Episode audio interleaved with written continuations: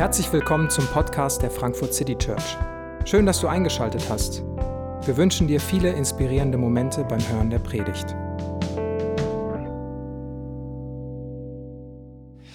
Ich lese aus dem Lukas-Evangelium 2 die Verse 1 bis 5. In jener Zeit erließ Kaiser Augustus den Befehl an alle Bewohner seines Weltreichs, sich in Steuerlisten eintragen zu lassen. Es war das erste Mal, dass eine solche Erhebung durchgeführt wurde. Damals war Quirinius Gouverneur von Syrien. So ging jeder in die Stadt, aus der er stammte, um sich dort eintragen zu lassen. Auch Josef machte sich auf den Weg. Er gehörte zum Haus und zur Nachkommenschaft Davids und begab sich deshalb von seinem Wohnort Nazareth in Galiläa hinauf nach Bethlehem in Judäa, der Stadt Davids. Ich lese weiter aus dem Matthäus-Evangelium auch die Verse 2, 1 bis 8. Jesus wurde zur Zeit des König Herodes in Bethlehem, einer Stadt in Judäa, geboren. Bald darauf kamen Sterndeuter aus einem Land im Osten nach Jerusalem. Wo ist der König der Juden, der kürzlich geboren wurde? fragten sie. Wir haben seinen Stern aufgehen sehen und sind gekommen, um ihm die Ehre zu erweisen. Als König Herodes das hörte, erschrak er und mit ihm ganz Jerusalem. Er rief alle führenden Priester und alle Schriftgelehrten des jüdischen Volkes zusammen und erkundigte sich bei ihnen, wo der Messias geboren werden sollte. In Bethlehem, in Judäa, antworteten sie. Denn so ist es in der Schrift durch den Propheten vorausgesagt. Und du, Bethlehem, im Land Juda, du bist keineswegs die unbedeutendste unter den Städten Judas, denn aus dir wird ein Fürst hervorgehen, der mein Volk Israel führen wird, wie ein Hirte seine Herde. Da rief Herodes die Sterndeuter heimlich zu sich und ließ sich von ihnen den genauen Zeitpunkt angeben, an dem der Stern zum ersten Mal erschienen war. Daraufhin schickte er, sich nach, schickte er sie nach Bethlehem. Geht und erkundigt euch genau nach dem Kind, sagte er. Und gebt mir Bescheid, sobald ihr es gefunden habt. Dann kann da auch ich hingehen und ihm die Ehre erweisen. Ja, hallo, herzlich willkommen auch von mir. Äh, mein Name ist David, ich bin einer der Pastoren hier und ich freue mich, dass wir gemeinsam diesen ersten Adventsgottesdienst feiern können. Weihnachten, der Himmel berührt die Erde. Das soll ein, der Titel dieser, dieser neuen Predigtreihe rund um die Weihnachtszeit sein. Weihnachten, der Himmel berührt die Erde.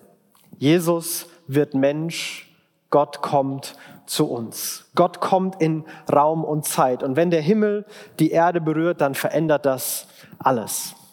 Der Himmel wird klein in Jesus. Jesus wird Mensch und das war vorher nicht da. Das ist ganz neu. Aber diese Erde wird anders. Es gibt ein vor Christus und ein nach Christus.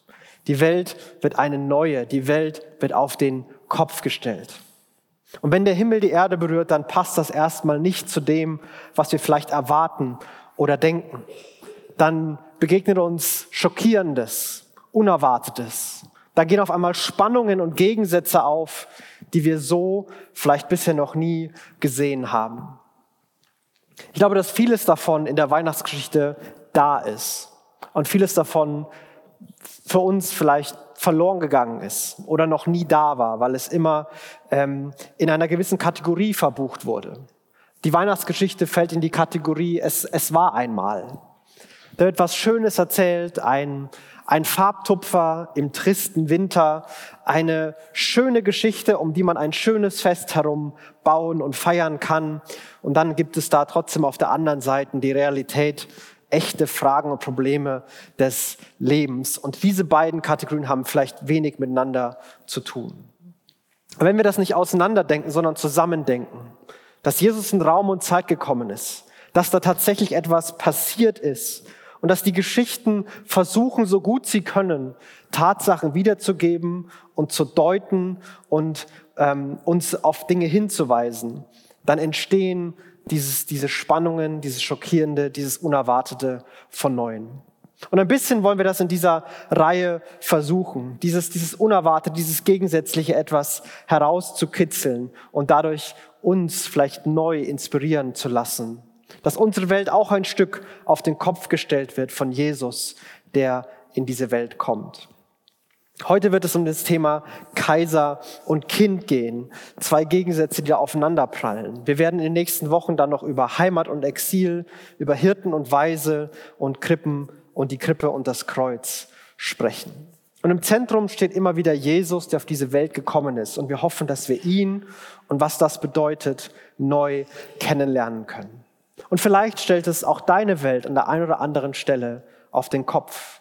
Vielleicht überrascht es dich und schockiert es dich auch in deinem Denken und in deinen Erwartungen. Aber ich hoffe, dass dieses auf den Kopf stellen für dich mit Emotionen von Staunen und Freude über Jesus und Gott selbst begleitet sein kann. Das wollen wir in den nächsten Wochen tun und wir beginnen heute mit dieser Gegenüberstellung Kaiser und Kind, die auch in diesen Texten klar wird.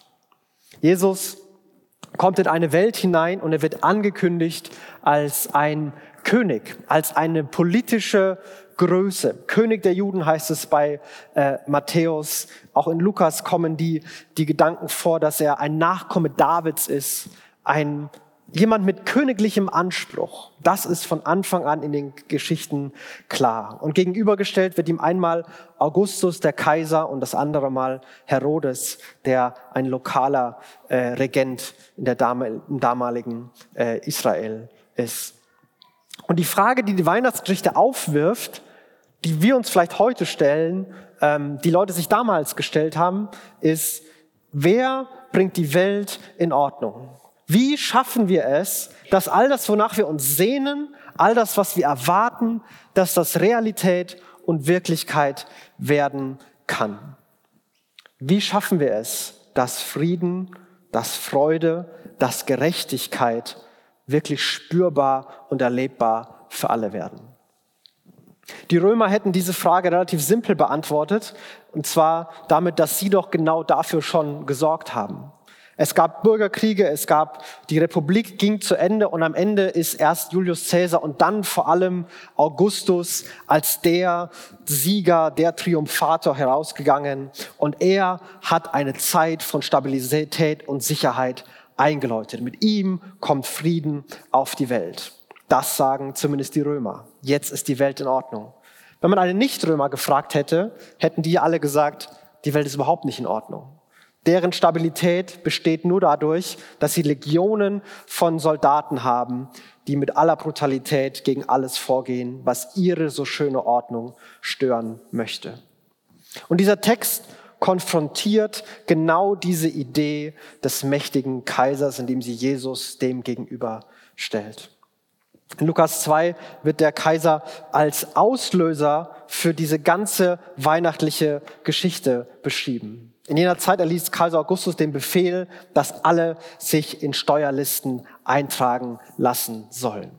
Also er irgendwo im fernen Rom hebt einen Finger, sagt, ich möchte mal wissen, wie viele Leute wir haben und wie viel die eigentlich bezahlen müssen. Sorgt dafür, dass alle sich eintragen. Dafür müssen sie in ihre Heimatstätte reisen, Liste ausfüllen und dann dort ihr Geld abgeben. Also die Reise, mit der die Weihnachtsgeschichte beginnt, ist so, als würdest du deine Steuer nicht bei Elster oder mit einem Formular per Post machen, sondern dich eine Pferdekutsche setzen, wie weit auch immer du von Frankfurt weg wohnst, dahin fahren, um dann dort dein Geld abzugeben.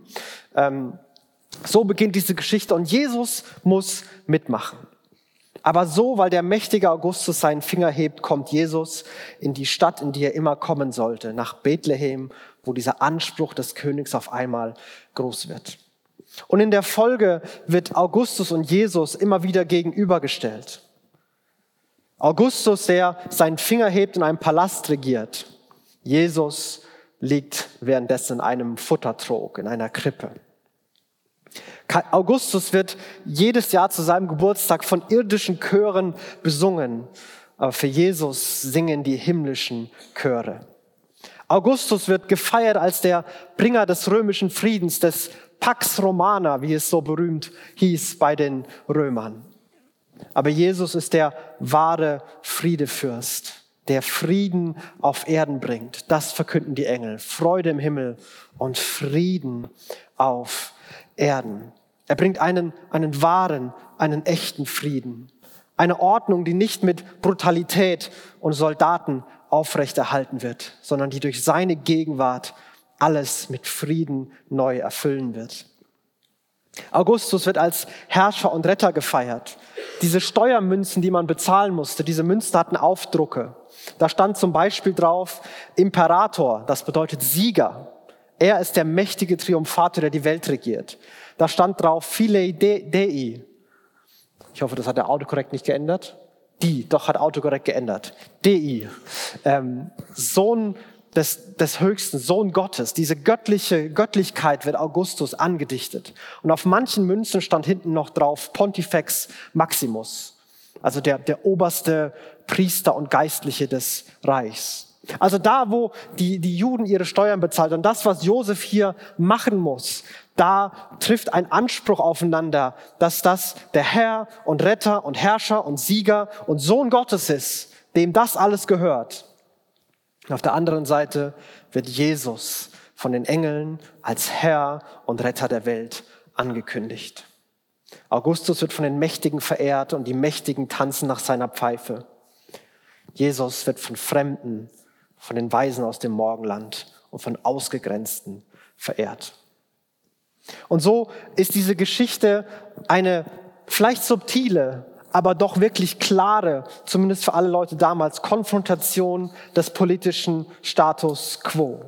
Weihnachten ist eine Konfrontation von Jesus, dem wahren König, mit dem Kaiser, der die Welt aktuell zu regieren scheint. Und was Augustus sagt, das ist er nicht wirklich. Nein, Jesus ist es wirklich. Und Jesus ist trotzdem auch ganz anders. Er hat denselben ja einen größeren Anspruch, als Augustus ihn hat. Aber er ist ganz anders. Kaiser und Kind, hier treffen Welten aufeinander. Welten, die für Systeme stehen, die für eine Art, die Welt zu sehen stehen und wie die Welt in Ordnung kommen kann.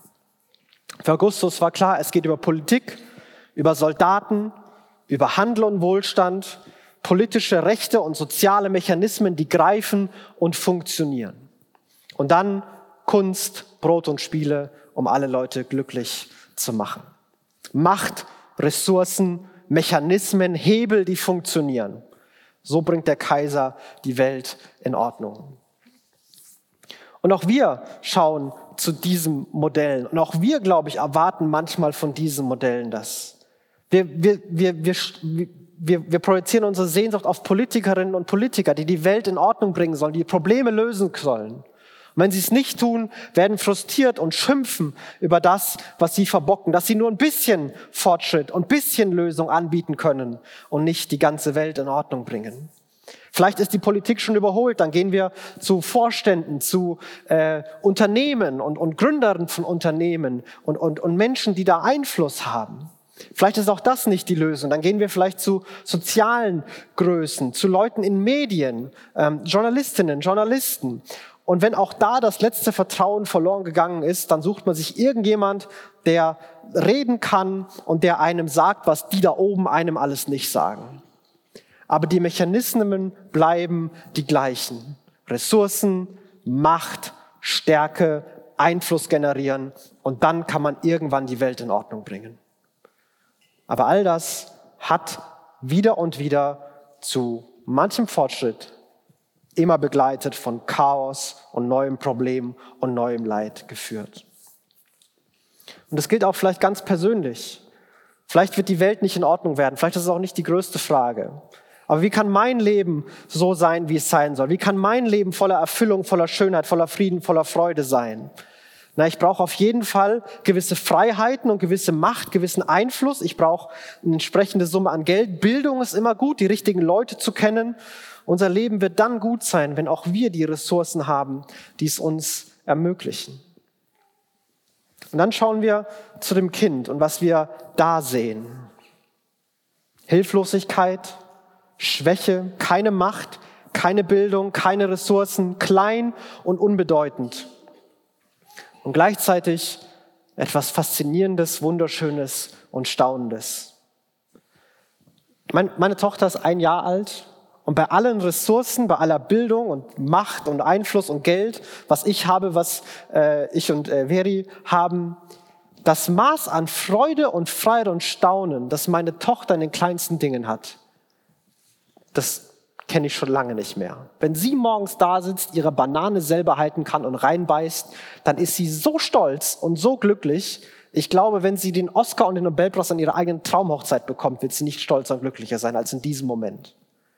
Da ist ein, ein Moment, der aufleuchtet, wo Freude, wo Freiheit, wo Staunen, wo alles da sind und alles ganz ohne Ressourcen und Macht und all das, was ich für notig halte. Wenn man sie fragen würde, sie ist ein Jahr und sie kann nicht reden und vielleicht würde sie die Konzepte auch nicht so formulieren, aber warum brauche ich Ressourcen und Macht und all das? Ich habe doch allmächtige Eltern. Ich brauche das doch alles nicht. Ich kann doch einfach nur staunen und genießen wenn andere das ganze Ding im Griff haben. Und Weihnachten will genau diese Perspektive neu aufmachen. Meine Tochter wird irgendwann auch in meiner Welt ankommen. Und irgendwann wird Banane halten und Banane essen nicht mehr das beste Erlebnis des Tages sein. Das ist, wie es normal ist, wie es vielleicht leider ist. Aber diese Geschichte und vielleicht diese Momente, dieser Blick auf das, auf das Kind lädt uns ein, diese, diese Welt des Kindes nicht zu vergessen. Diese Sehnsucht, die da dran hängt. Diese Sehnsucht, die Jesus von Anfang an mitbringt, die er aufwecken will und mit der er konfrontiert.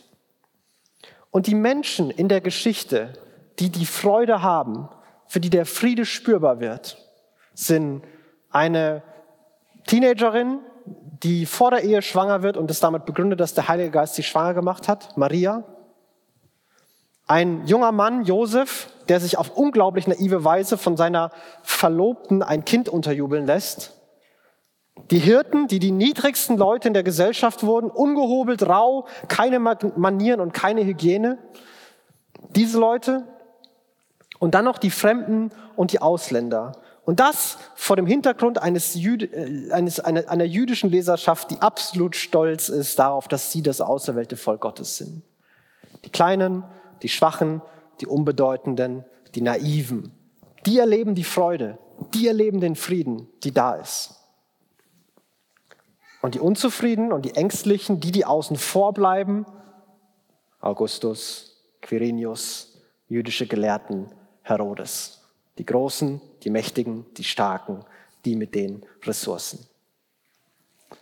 Weil es um das Kind geht, das Kind, das gekommen ist. Und weil Jesus da ist, haben die Schwachen und die Geringen Freude und sie erleben es. Mitten in dem, wie die Situation nun mal ist. Und Jesus und dieses Kind wird dann aber mitten in dieser Freude erlebt, wird direkt mit all dem Übel und all dem Bösen, was es so gibt, konfrontiert. Und diese, dieses, diese Brutalität der Welt wird verkörpert in Herodes. Und er wird uns in Matthäus vorgestellt. Ähm, es heißt da, Jesus wurde zur Zeit des Königs Herodes in Bethlehem geboren. Und dann kommen da Sterndeuter, die fragen, wo ist der König der Juden? Und dann heißt es in Vers 3, als der König Herodes das hörte, erschrak er und mit ihm ganz Jerusalem. Auch hier wird Jesus gegenübergestellt mit Herodes. Herodes ist einfach nur ein König. Er, ihm sind die Versprechen Gottes egal. König der Juden, das sollte jemand sein, der Segen für die Welt bringt. Aber ihm ist das egal. Er will nur seine eigene Macht erhalten. Er erschrickt über den Gedanken, dass da vielleicht etwas wahr werden könnte von dem, was Gott versprochen hat. Jesus dagegen, Matthäus 1, ein langer Stammbaum. Jesus ist der Sohn Abrahams, wo Segen für die Welt versprochen ist. Der Sohn Davids, der der Regent ist, durch den diesen Segen, dass der auch für alle spürbar und sichtbar wird. Das hängt an Jesus, Sohn Davids, Sohn Abrahams. Er wird Segen für die Welt sein. Herodes ist durch Intrigen an die Macht gekommen. Jesus ist von Geburt an König. Herodes ist ein brutaler, lokaler Tyrann. Jesus bringt Segen für die ganze Welt.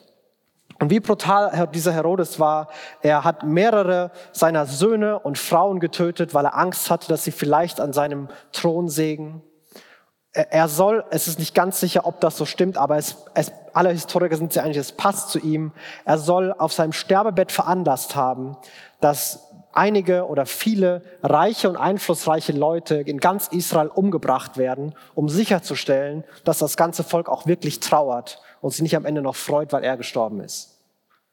So, so jemand war er. Er tötet mögliche Konkurrenten. Er, es geht ihm nur um, er ist ein brutaler, lokaler Tyrann.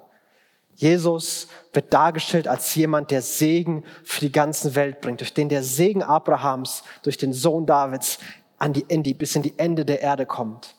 Und er wird nicht in dieser Weihnachtsgeschichte, aber am Ende für seine Feinde sterben, statt mögliche Konkurrenten mal vorsorglich umzubringen.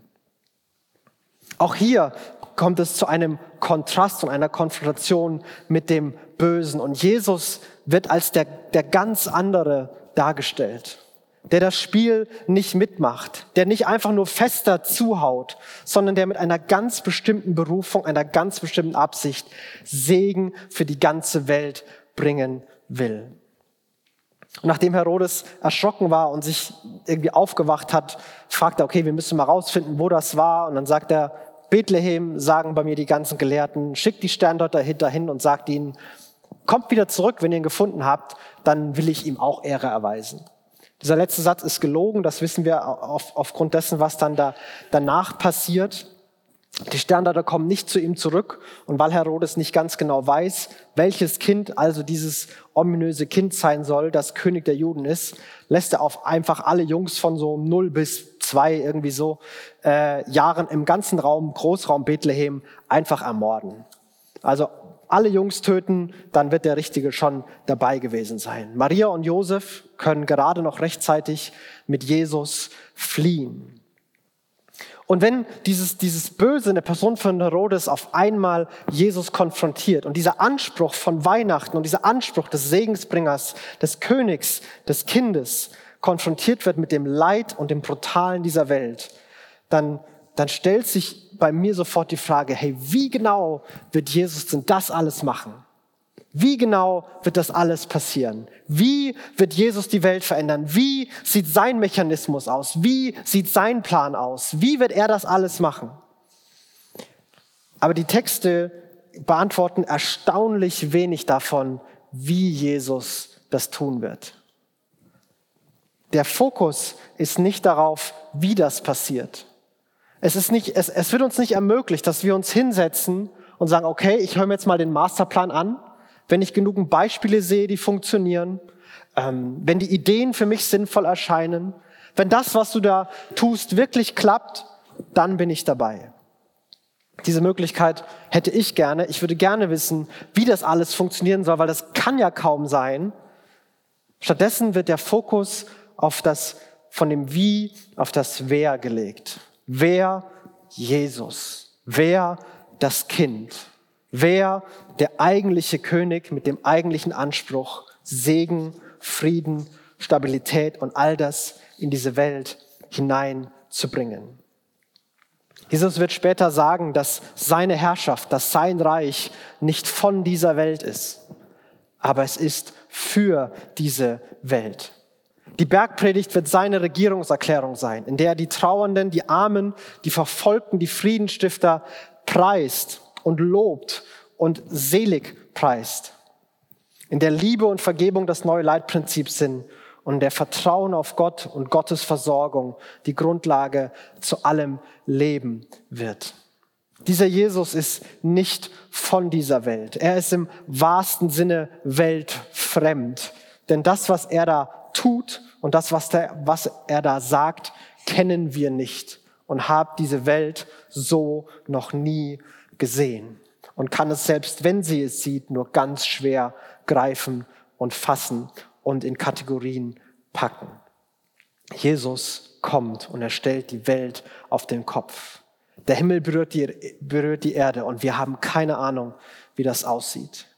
Unsere Sehnsucht wird nicht nur auf dem Weg erfüllt oder kann nicht nur auf dem Weg erfüllt werden, den wir kennen und den wir verstehen, sondern sie kann in Jesus und seiner Person wahr werden und erfüllt werden. Er bringt Stabilität und Sicherheit. Nicht, weil seine Mechanismen funktionieren, sondern weil er da ist. Und wir sind manchmal so aufgeschreckt, weil unsere Mechanismen nicht mehr funktionieren. Weil das, was in unserem Leben die ganze Zeit uns Sicherheit gegeben hat, das, wo wir glaubten, die Welt ist sicher, weil Wohlstand, Wirtschaft, politische Systeme, was auch immer. Und wo alles errüttelt, rüttelt und geschüttelt wird. Jesus ist immer noch da. Und Stabilität und Sicherheit kommt nicht, weil Systeme funktionieren, sondern weil Jesus da ist. Jesus gibt uns nicht die, die Möglichkeit, ein, ein, ein machbares, kontrollierbares Leben zu sehen, wo wir immer alle Schritte sehen, die kommen. Denn Jesus fordert uns auf, Schritt für Schritt mit Mut und mit Vertrauen seinen Weg zu gehen. Einen Weg, den wir nur Schritt für Schritt gehen können, weil wir ihn gar nicht in der ganzen Fülle verstehen, weil er so anders ist und so anders funktioniert. Jesus, der wieder und wieder Wertschätzung für Geringe, für Schwache, für Kranke, für Ausgegrenzte, für all die hat, die unter dem Kaiser, unter den Systemen dieser Welt und unter Sünde gelitten haben. Und Jesus lebt das bis zum Schluss vor. Wir brauchen eben nicht nur jemanden, der das mal mit anderen Inhalten füllt. Mal endlich mal den richtigen Präsidenten, endlich mal den richtigen Gelehrten, endlich mal den richtigen Journalisten sondern wir brauchen ganz neue Formen. Wir müssen ganz anders handeln, nicht nur anders denken. Und diese Botschaft von Jesus ist so neu, die ist so anders, die ist auch so zum einen verwirrend und gleichzeitig einladend und schön und, und anziehend. Und es gibt so einen Teil, in mir denkt sich, wie schön wäre es, wenn das alles wahr wäre. Wie schön wäre es, wenn er wirklich der ist, wenn es in ihm wirklich diese Sehnsucht nach Frieden, nach Freiheit geben kann. Wie schön, wenn es wahr wäre. Aber kommt nicht bei Jesus vielleicht auch irgendwann der Punkt, wo er abbiegt, wo er schwach wird, wo er zeigt, dass er auch nicht besser ist als die anderen, er nur andere Probleme schafft? Und so wie Jesu Geburt das Ankommen ist auf diese Welt als König, ist seine Thronbesteigung, wird von den, von den Evangelien ganz detailliert wieder als Konfrontation mit dem Kaiser gezeichnet. Denn die Thronbesteigung von Jesus ist das, was wir als Passion von Jesus an Ostern kennen. Römische Kaiser wurden mit Purpurmann gekleidet, so wie Jesus. Sie haben einen Lorbeerkranz als Zeichen des Siegers bekommen. Jesus hat aber eine Dornenkrone bekommen. Soldaten haben sie beschützt und eskortiert und gefeiert. Jesus haben sie bespuckt und gefoltert. Die Kaiser gingen, sind triumphal in die Stadt, in den Palast eingezogen. Jesus wurde aus dem Palast, aus der Stadt hinaus, unter Spott hinausgeführt, hinausgebracht. Statt einer jubelnden Menge bei einem Triumphzug gibt es spottende und spuckende Leute links und rechts auf Jesu Weg der Schmerzen, auf seinem Leidensweg zum Kreuz. Und statt auf einem Thron Platz zu nehmen, wird er an ein Kreuz genagelt.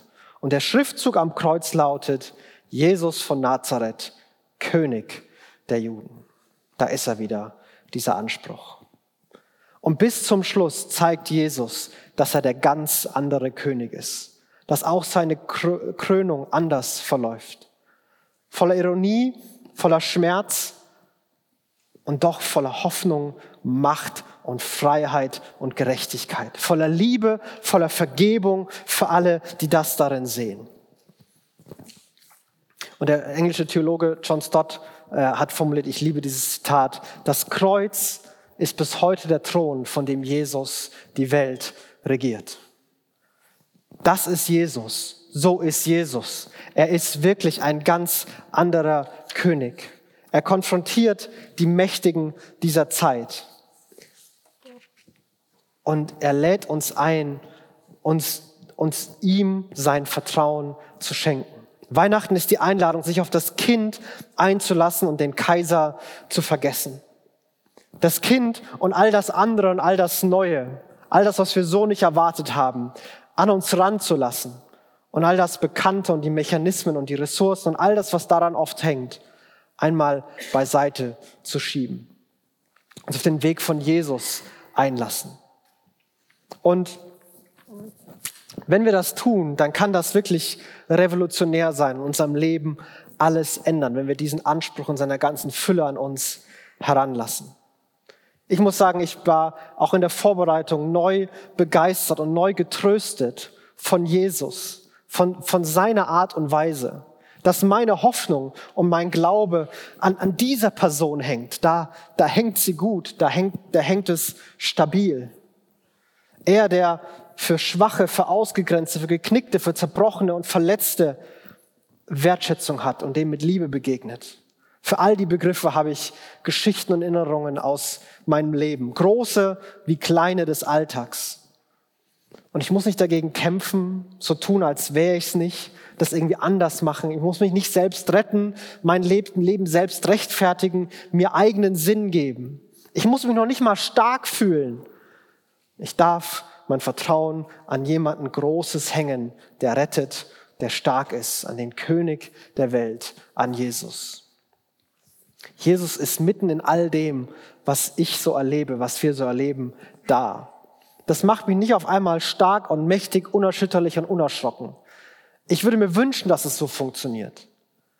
Nein, die Gegenwart Jesu mitten in dem Schwachen und Geknickten und macht den Unterschied, macht, bringt Frieden, bringt Freude. Und natürlich hätte ich es gerne anders manchmal. Natürlich möchte ich aus diesem Vertrauen raus und es bisschen kontrollierbarer haben, für mich selber griffbereit haben und nicht immer nur Jesus brauchen. Natürlich versuche ich Dinge oft alleine zu machen, aber das bestätigt immer nur wieder, dass ich Rettung brauche und es alleine nicht schaffe.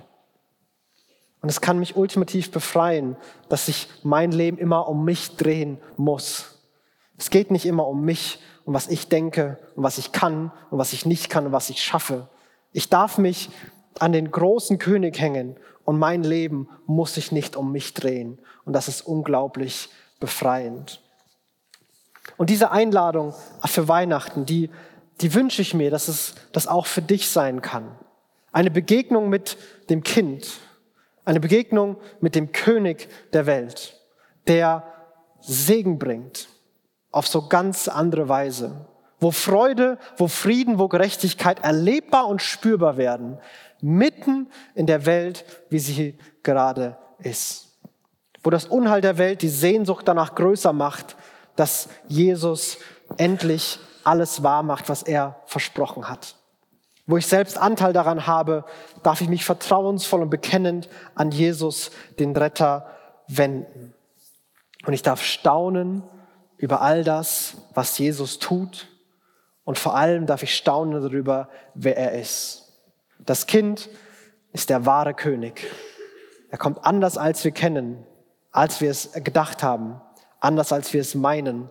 Er erfüllt nicht unsere Erwartungen, er stellt unsere Welt auf den Kopf. Und was haben wir erwartet, wenn der Himmel wirklich die Erde berührt? Und ich möchte dich einladen, dich in diesen Wochen auf, auf diese Person Jesus einzulassen. Auf das, was neu ist, auf das, was anders ist, auf das, was konfrontiert. Und ich hoffe, dass am Ende für dich Freude, Trost und Staunen bleiben, weil du Jesus mit Augen siehst, wie du ihn vielleicht schon lange nicht mehr oder noch nie gesehen hast. Ich möchte ein Gebet sprechen.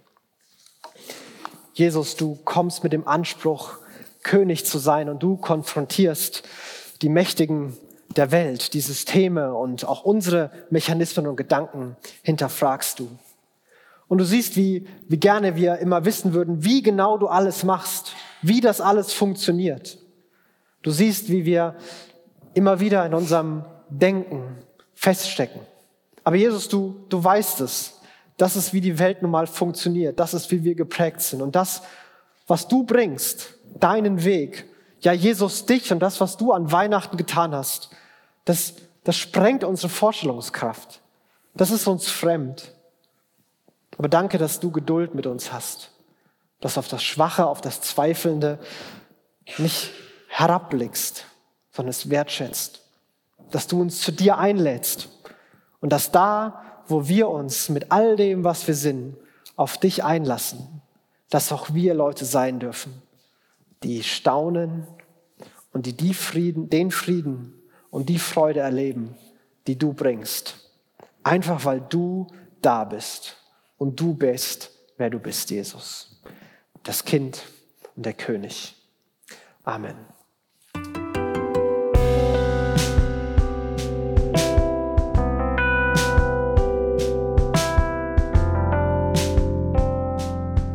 Wir hoffen, die Predigt hat dich inspiriert. Wenn du uns kennenlernen möchtest, dann schau einfach mal auf unsere Homepage www.frankfurtcitychurch.de oder besuch uns in unseren Gottesdiensten. Bis dann!